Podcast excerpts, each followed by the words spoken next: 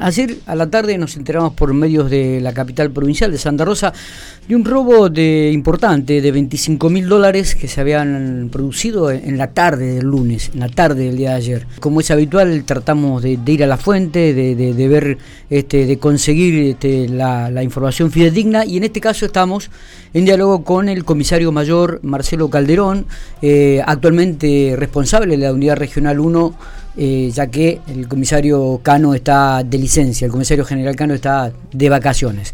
Marcelo, gracias por atendernos. ¿Cómo le va? Buenos días. Buenos días, ¿cómo estás? Muy bien, muy bien. Muchas gracias por atendernos. ¿eh?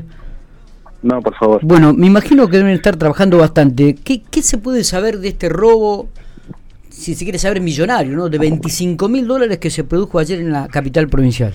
Bueno, tal cual lo decía usted, es una suma importante, de 25 mil dólares aproximadamente que se da en el día de ayer, en horas de la tarde, durante una supuesta comercialización, donde una persona este, había habría ofrecido para la venta esta suma y, unos supuestos compradores este, eh, se contactaron con esta persona este, en un lugar de la ciudad, más precisamente en la calle Mármol y Wilde y es en esa oportunidad donde al encontrarse estas personas, que al menos serían dos los partícipes en principio, este, terminan por, por cometer un robo calificado, ¿no? Con el uso de, un arma de fuego. Este, agreden a, a, la víctima, no en forma grave, pero lo agreden, este, lo reducen y, y le sustraen el dinero.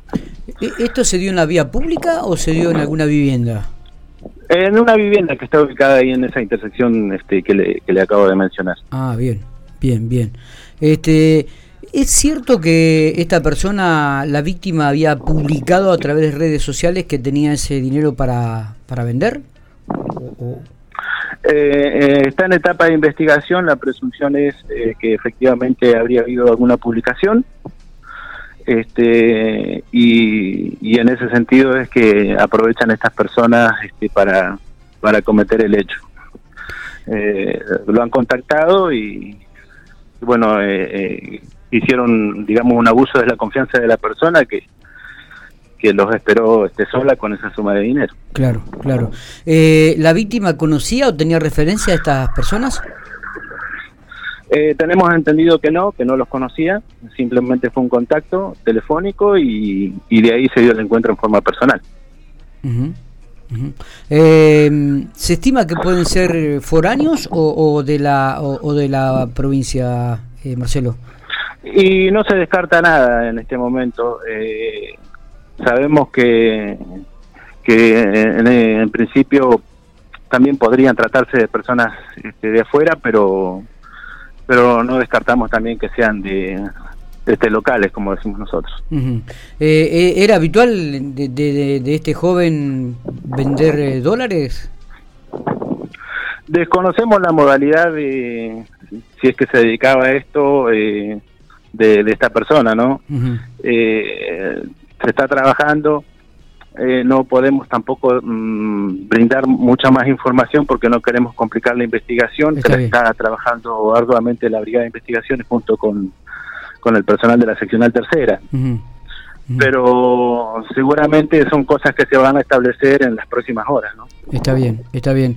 Eh, Marcelo, ¿Cuál, es el momento de la situación actual? ¿no? Este, me, dijo que están trabajando, hay un operativo cerrojo en toda la provincia.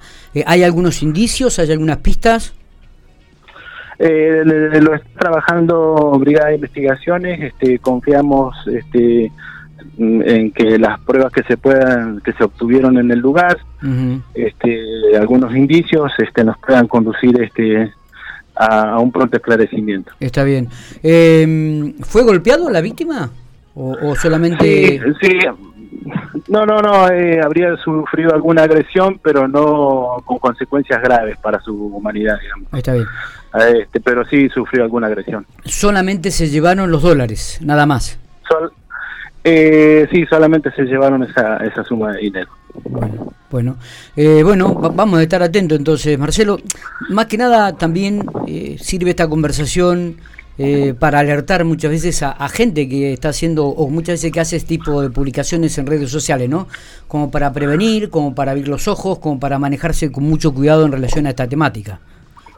Exacto, no solamente en este tipo de comercializaciones, sino también a través de, distintas redes donde se hacen compraventas. Claro.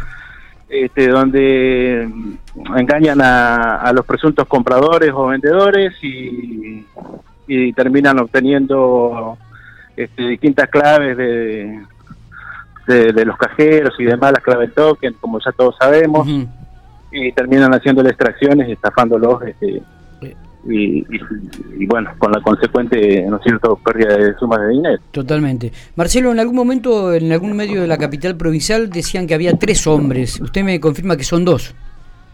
En principio, confirmados son dos. Este, no se descarta la participación de un tercero. Perfecto, perfecto. Bueno, eh, le agradezco mucho estos minutos, eh, le agradezco mucho esta información. Estaremos seguramente atentos y, y buscando alguna otra información con el correr de las horas. ¿Le parece, Marcelo? No hay ningún problema, eh, por ahí disculpen la poca información que podemos llegar a dar, la idea es no comprometer la investigación. Pero este, todo lo que podamos ir brindando conforme pasen las horas lo vamos a brindar. Perfecto, muchas gracias, eh. abrazo grande, que siga bien. Igualmente, gracias a ustedes.